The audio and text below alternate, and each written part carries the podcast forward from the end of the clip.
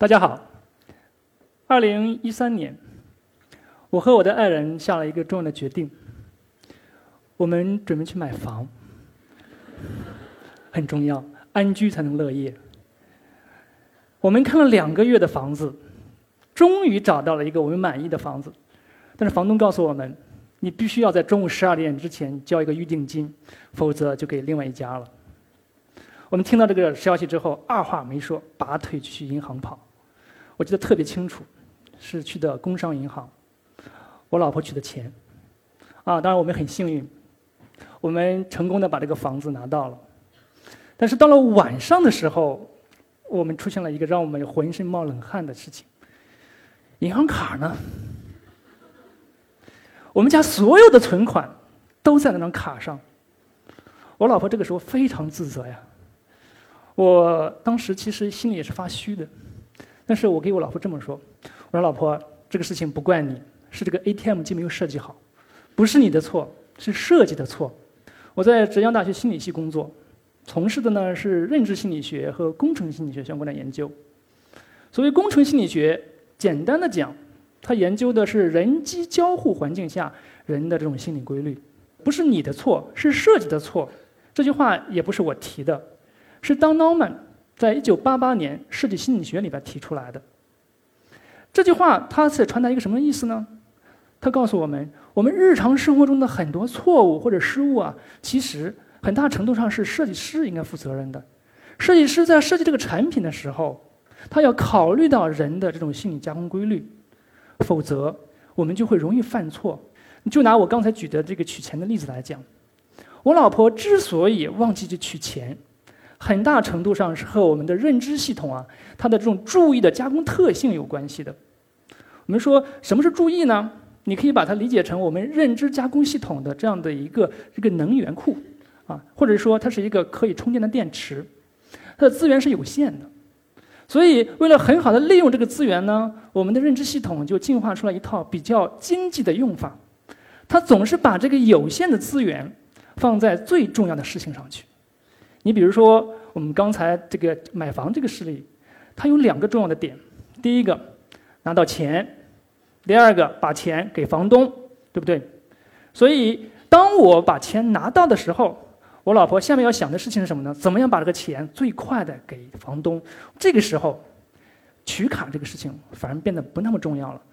不是你的错，是设计的错。这个理念呢，是一九八八年提出来，到现在整整三十年。但是这三十年过去了，让我非常惊讶的看到一个什么事实呢？除了我们大部分人不知道之外，我们的设计师很多时候也不清楚，出现了很多反人类的设计。从二零一五年开始，我开始关注到这样的一项举措——行人等候区。这项举措很大程度上是为了应对中国式过马路这个问题而推出的。那么这个举措呢，其实在很多城市都得到了推广。但是我发现了一个非常有趣的问题，我不知道大家有没有发现，绝大多数城市啊，它的这个行人等候区，它是这种鲜红的这种红色。我们心理学的研究发现，啊，当人在这样的一个红色的区的时候，他容易兴奋，对不对？就像我站在这个地方，我很容易兴奋。但是除了兴奋之外，我血压升高，我脉搏还要加快，你容易做一些冲动的事情。所以本来他可能可以等个六十秒，但是在红这种红色的区域情况下，他可能等不了六十秒，他可能要冲一把。那么还有一个很重要的事情，就是我们在长期的日常生活中呢，形成了这样的一个观念：红色表示危险。禁止前方危险，我不要去。所以，当行人看到这个红色的等候区的时候啊，他的第一直觉反应是什么？哦，前面危险，我不要去。所以他去还是不去呢？他是要犹豫的。有一次，我在高铁上看到我前面的一位大叔要取热水，他拿着他的空杯子啊，就去走到热水器那边，待了一会儿，又拿着空杯子回来了。我觉得很奇怪，哎，怎么回事啊？然后我就拿着杯子。去看一下，这是我看到的情况。这个按钮是红色的，我猜很有可能大叔是因为这红色按钮没按。果不其然，当我按下去取到水之后，大叔看到我这么做之后，他也来取水了。这些例子谈的都是我们工程心理学里边的一个非常重要的一个概念，叫做概念兼容性。就是啊，我们在长期的生活中已经形成了这样的一个一个概念：红色表示危险，绿色表示安全，蓝色表示注视等等。所以在我们的产品的设计的过程中，它的用途编码应该考虑到它要和人的这种已有的概念要相兼容。类似的例子还有一些升级版。比如说这样的，还有这样的，很多的饮水机是放在厕所旁的，大家没有注意到？这是在男厕所旁，对面是女厕所。我们说我为什么喝热水啊？因为它是清洁的，它是干净的，对不对？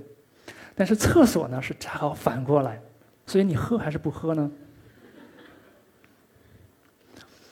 我出差乘飞机的时候，经常要用这个饮水机。我发现我可能是比较笨的缘故，这个饮水机我一般第一次搞不定的，因为我发现除了热水键、就温水键和热水键之外，还有再沸腾键、有铜锁、铜锁键等等等等等，所以逼得我呀不得不去学习它。然后呢，像这个饮水机，它的学习放在哪儿呢？放在饮水机口的下边。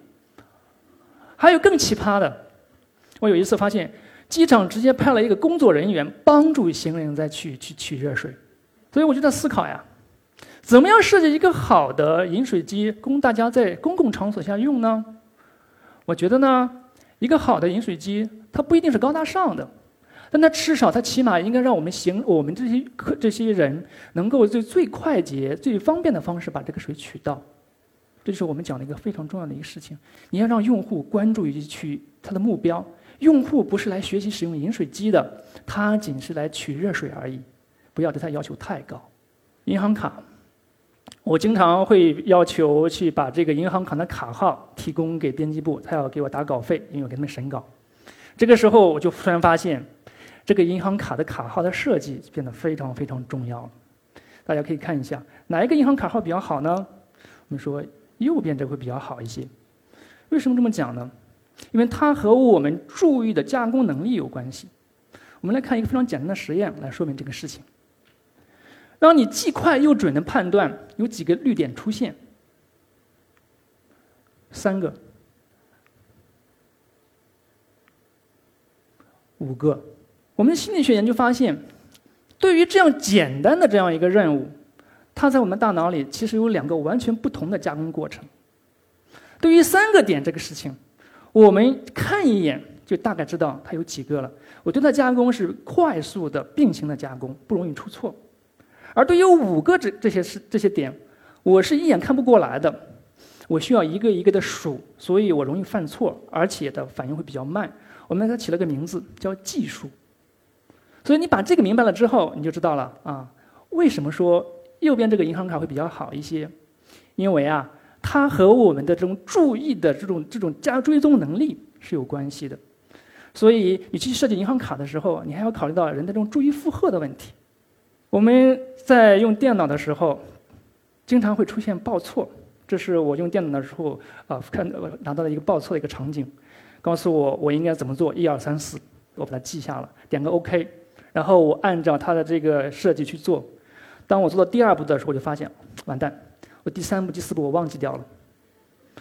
这种情况下是我的智力有问题吗？我觉得我的智力还挺好的。那为什么我记不住呢？因为这个设计挑战了你的工作记忆负荷。工作记忆在某种程度上就是我们大脑里面的一个内存条。它和内存条一样，容量是有限的，但是它又不同于内存条。为什么呢？内存条只要你有钱，你就可以加，对不对？但是呢，人的这个工作记忆它不能加，它只有最多存储三到四个东西，而且对于复杂的东西呀，存的会更少。所以对于这样的一个复杂的信息来讲，你最多能记住几个呢？大概一个到两个。所以这种情况下，你记不住。这个是我们学校的一个信息牌，我觉得挺漂亮的。但是有一天，我们学生说：“高老师啊，这是一个反人类的设计。”我说：“哪里也？不是挺好看的吗？”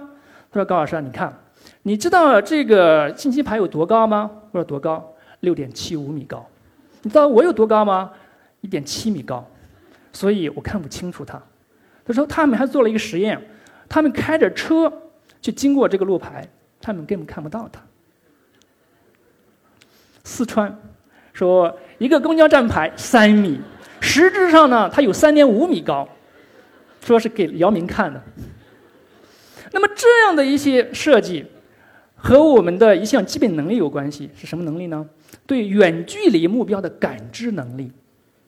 虽然信息在我们眼前看得很清楚，你把它放远了之后，我们就看得不清楚了，就会受到字体、字号、对比度等种种因素的影响。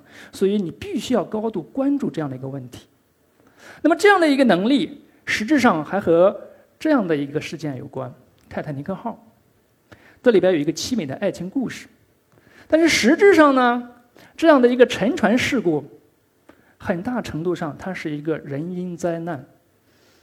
这里边导致这是个人因灾难的一个因素就在于，这个船太先进了，但是人对于远距离信息的感知能力没有发生任何变化。那个时候因为没有雷达，没有无线电，所以就出现了一个什么问题呢？快速发展的机器设备和人在原地踏步的对远距离信息的感知能力之间出现了一个不匹配，所以当我们的水手。发现冰山的时候，泰坦尼克号距离冰山还有四百米，来不及做任何的改变了。这样的一个事件，其实在我们的工程心理学历史上还有另外的一个重要的作用，它是第一次向人类提出了技术中的人的因素问题。这是海南，二零一二年啊，七块路牌并排的放在一起，角度差不多，而且呢，有一些相同的信息指的方向完全相反。最牛路牌，西安五十米长车道五个标线，司机晕迷倒，我也晕倒，啊，大家可以看一下。我们实验室呢，最近开始关注自动驾驶的工程心理学研究。前两天，我的一个博士生过来说，说高老师，他最近有两个朋友因为自动驾驶的接管问题，然后出现了车祸。我说不对啊。目前自动驾驶技术相对还是比较成熟的，怎么会出车祸呢？他说：“高老师，这不是技术的问题，是哪里问题？是设计的问题。”他给我看了这样的一个视频，大家可以看一下。这款车提供了自动巡航智智能的自动巡航系统，它的右下角提供了这样的一个绿色的这样一个小十字形的图标，告诉你你的这个自动巡航这个自动巡航系统在正常的运转。我们放大来看一下，就是说，如果这个自动系统在正常运转的情况下，那么它是一个绿色的。但是呢，如果说这个自动系统发现它有些事情搞不定了，需要人去手动接管，它就会变成一个一个橘黄色的。大家有没有看到？在这样的一个仪表盘的设计里边，存在着三个问题。第一个问题，在这个仪表盘里边，绿色的这种图标大概有六处，这六处图标相对都比较小，图标越小越难分辨出谁是谁。第二个。从绿色变成橘黄色的时候，这个信号变化比较小，而且这个时候还没有声音告警，我们的这个驾驶员很难关注到它。更加糟糕的一个原问题是什么呢？它的这个最重要的这个自动驾驶的这个这个图标呢，放在了右下角。我们的注意分布呢有一个特点，大家可能会知道，呈 F 型。所以，最左上角的信息你最容易看到，最右下角的信息是你最不容易看到。这也是为什么我们网站的 logo 一般都放在左上角。对于这么重要的一个自动驾驶的这样的一个图标，它放在哪里了？放在右下角。所以这些因素综合在一起，就会使得我们的驾驶员往往会忽略到这样的一个告警信号，不出车祸才怪。那么这样的一个事实呢？这样的这样的类似的事情，其实在历史上其实已经上演过了。比如说，有一组数据就统计表明，在二战中有关的飞机事故里边，百分之九十的因素是人为造成的。为什么这么讲呢？大家可以看一下，这是 B 二九超级堡垒轰炸机，这是当时最先进的一款轰炸机。这里边有两百多个仪表盘和操纵杆。飞行员就说，他们需要在丛林般的仪表盘和操纵杆里边找到他需要做的那个正确的操作。所以经常会出现这种情况：本来他要俯冲的，变成了下冲。这样的一些问题，在今年又再次上演。今年的一月份，夏威夷的居民早上八点钟，他们的手机突然间收到一个警报，导弹来袭，请你赶紧寻找庇护所，而且这不是演习。居民觉得这个世界观都要都都要改变了，对吧？感觉世界末日要来了。但是三十八分钟之后，说这是一个误报。原因在于什么呢？操作员点错命令了。我们仔细看一下它的这是它那个界面，你会发现，导弹的告警信号和测试导弹的这个告警信号之间就差了一个单词 “test”，而且这两个命令之间差这个距离又比较近，所以稍微不注意你就会点错。那么这些事情。谈的呢都是工程心理学里边一个原则，叫做信息的可辨辨别性原则，就是你的信息除了能够看得见之外，还要分得开。那么你不要以为你只要有一个切稍稍微的角度差别，你这个信息就分得开了，不是这样子的。我们心理学里边还有一个概念叫做差别阈限，什么意思呢？你的信息必须差别到足够大的程度，你才能够把这个信息正确的区分开。二零一七年八月十号。晚上十一点三十四分，从成都发往洛阳的一辆汽车，在经过秦岭一号隧道的时候，撞到了这个隧道的墙壁，造成三十六人死亡，十三人受伤。这样的一个事故发到网上去之后，其实引起了很多的讨论。有两种观点，一种观点认为什么呢？这个事故应该是怪司机，因为晚上十一点了，估计是疲劳驾驶。那么还有一种观点是说，这个事故应该是和我们的道路设计有关系。从我们的观点来看，这个事故和道路的不合理设计是是脱不开关系的。为什么这么讲呢？大家可以看一下，在这里它由三车道变成了两车道，但是在这个车道上它没有任何的提醒或者任何的这个隔离带。我们说，在高速公路这样的一个环境下。我们驾驶员已经形成了这样的一个心理定势：高速公路是畅通的，是快速的，而且在深夜十一点的时候，更是车流量稀少，我可以大胆的开。他绝对不会想到前方还有一堵墙等着他。我们的研究发现什么呢？当我们的人对他有预期的时候，你的反应会比较快，会准确。但是这个反应和你的预期，或者你的反应。的预期相冲突的时候，你就会容易出错，你就会反应比较慢。这就为什么在高速公路上，如果你突然间停车，就会出现事故的原因，因为你没有想到前方的车要要要停。同样的，在这里，司机也不会想到前方还有一堵墙等着他。那么我在出差的时候，我会遇到这种情况，不知道大家有没有遇到过？我不太清楚啊，这排座位呢是归十四排呢，还是归十五排？而且这样的事情呢，不仅在高铁上存在。在飞机上也存在，这个电梯的这个按键，我们每天都在用，但是我们每天都会把它把把把我们搞得很晕，为什么呢？因为电梯的按键布局出了一些问题，比如说我们看这两款，这两款按键布局相对来说还是比较好的。我们先说说它的优点，首先，它的这个布局是按照小数字在下边，大数字在上面这样在上面这样的一个布局。这样的一个布局和我们对楼层的这样的整个的一个心理表征是相匹配的，低楼层在下边，高楼层在上边。第二，我们的阅读习惯倾向于是从小数字在左边，大数字在右边，所以是横着读。所以从这两个来讲，这是个好的设计。但是我们一眼看上去的时候，我们绝对不会说这是个好的设计。为什么呢？因为你绝对不会横着去读，你会去竖着去读，对不对？你会竖着去读，为什么会出现这个原因呢？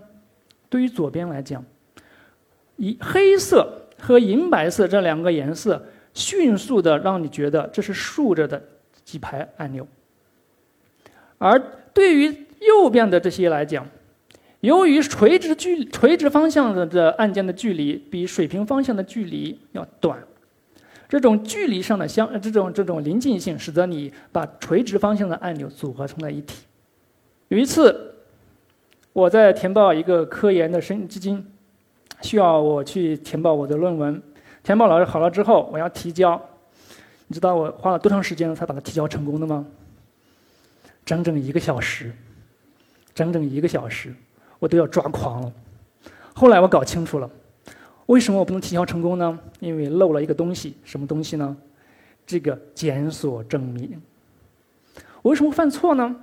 因为检索证明和后边的这一项要提高的这个论文太相似了，挨得又近，又都是文字，而有关检索证明的上传这个控件和论文的控件又太相似了，而且隔得比较近，所以他们又是一体的。我从绝对没会想到，他实质上让我做这个事情，提供检索证明，花了我一个小时。这样的一些事情谈的是什么呢？知觉组织原则。我们的视觉系统会善于利用一些知觉的信息，比如说相似的颜色、空间的临近性等等这样的一些信息，对这个世界进行一个快速的组织啊，形成一个结构。这个组织，我们心理学给它一个名词叫格式塔。在座的如果学过、呃上过中学的话，大家都知道有个完形填空，那个完形填空的完形其实就是格式塔。什么意思呢？就是我们的我们视觉系统倾向于一个整体的方式来看这个外部的世界，形成一些结构，来帮助我们快速的提取信息、加工信息。所以这些格式塔的的原则或者知觉组织的原则，你用不好，就会给我们带来很多的困扰。在这些反人的设计里边，有一个重灾区，重灾区在哪儿呢？在这个投稿系统。这个投稿系统是我们的这个。程序员辛辛苦苦的搞出来的啊，真的是熬夜。但是非常遗憾的是，很多时候我们不知道怎么用它的系统。我们这些神这些投稿人没办法，只能问这个编辑部。编辑部被我们搞得不耐烦了，终于有一次在这个留言板上留下了这样一个信息，他是这么来说的：说某些作者审稿人在投稿审稿时会出现网页错误，除了少数时候是服务器出问题外，多数时候是网站设计本身的问题。编辑部能够建的解决方案主要有：清空浏览器缓存，关闭浏览器，然后再打开试试，换台机器试试，换个人试来试一下。什么破公司开发这样的破网站？我觉得这是发自内心的呐喊。为什么会出现这种情况呢？我们工程心理学讲，程序员的思维和用户的思维之间是不能划等号的。啊，更具体的来讲。我们说，在这样的一个人机系统里边，实际上呢是有三种知识模型。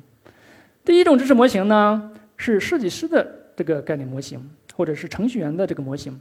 他知道这个系统的具体参数是什么，他应该实现什么的目标，我们称为概念模型。那么第二个知识模型呢是用户大脑里边的一个模型，我们称为用户的心理模型。那么还有一个第三个这个知识模型称为什么呢？就是你设计出来这个产品。它所呈现出来的一个表现模型，如果这个表现模型啊和这个设计师的概念模型相接近的情况下，那出问题了。这个用户啊就要学习这个设计师的这个概念模型，要知道他究竟怎么想的，所以就要进行进行学习，他的体验就会比较差。但是反之呢，如果它和用户的心理模型相一致的情况下，哎，你就不用去学习，就会出现用户的体验好的这种情况。我们在我们的工作中经常会遇到这样一种场情景。零 x 七 c 八幺二 a f b 指令引用的零 x，然后八个零的内存，什么意思呢？我觉得我是看不懂，只有程序员能看懂。一次在北京的博物馆，我看到了这样的两个垃圾桶，很漂亮。但是我仔细一看，哎，什么是可回收？什么是什么是其他垃圾呢？我不知道哎。所以后来我又看到了这样的一个垃圾桶，我还是挺开心的。大家可以看一下，对于可回收和其他垃圾，它给出了具体的一个答案。但是你去仔细看的时候，你就发现有一个问题，什么问题呢？哎，在其他垃圾方面还有一个衣服，衣服为什么和香蕉皮在一起呢？这个好像和我已有的认知是不符的哎。那后边我就开始关注这个问题，我看了很多这样的垃圾桶，我发现每一个垃圾桶上给出的这个答案都是不一样的。我想在这个问题上，在某种程度上可以回答为什么我们国家在可回收这个方面其实已经做了很多工作，但是在落实上还是有很大的一些问题的一个原因吧。那么今天给大家分享的呢，主要是说不是你的错，是设计的错这样的一个理念。那么我谈到这个理念的时候，整体来讲学生还是非常是呃认可的。但是在二零一六年的时候，我的一个学生听完我的课之后，在晚上十一点给我的 QQ 发了这样的一个留言，他说什么呢？他说高老师今天做作业的时候看到这句话，觉得是触目惊心呀。说您已经偏离了航线。这种观点实质上是一种外部归因，相当于将所有的错都推给了外部。比如说，反正都不是我的错，是设计的错。那么问题来了：当我和朋友之间相处的时候，会不会出现这不是我的错，是朋友的错呢？我觉得这个思考是非常非常好的。那为了表示他的感谢，那么我把它命名为“杨文文之问”。每当我讲完这个理念的时候，我都要给我的学生说一下：“OK。”有这样的一个问题，我对他看法是怎么样子的？首先，我要说清楚的是，说不是你的错，是设计的错，仅仅限于设计而言。你了解了这样一个理念之后，至少有这样的两个好处：第一，对于设计师而言，他要清楚，他应该在设计的时候考虑到人的内部心理加工规律；第二，对于我们这些平常大众来讲，你知道他之后。大家可以一种更加宽容的心态来看待自己或者别人犯的错误。当你的老婆犯错的时候，忘记银行卡的时候，你可以说：“老婆，这不是你的错，是设计的错。”谢谢。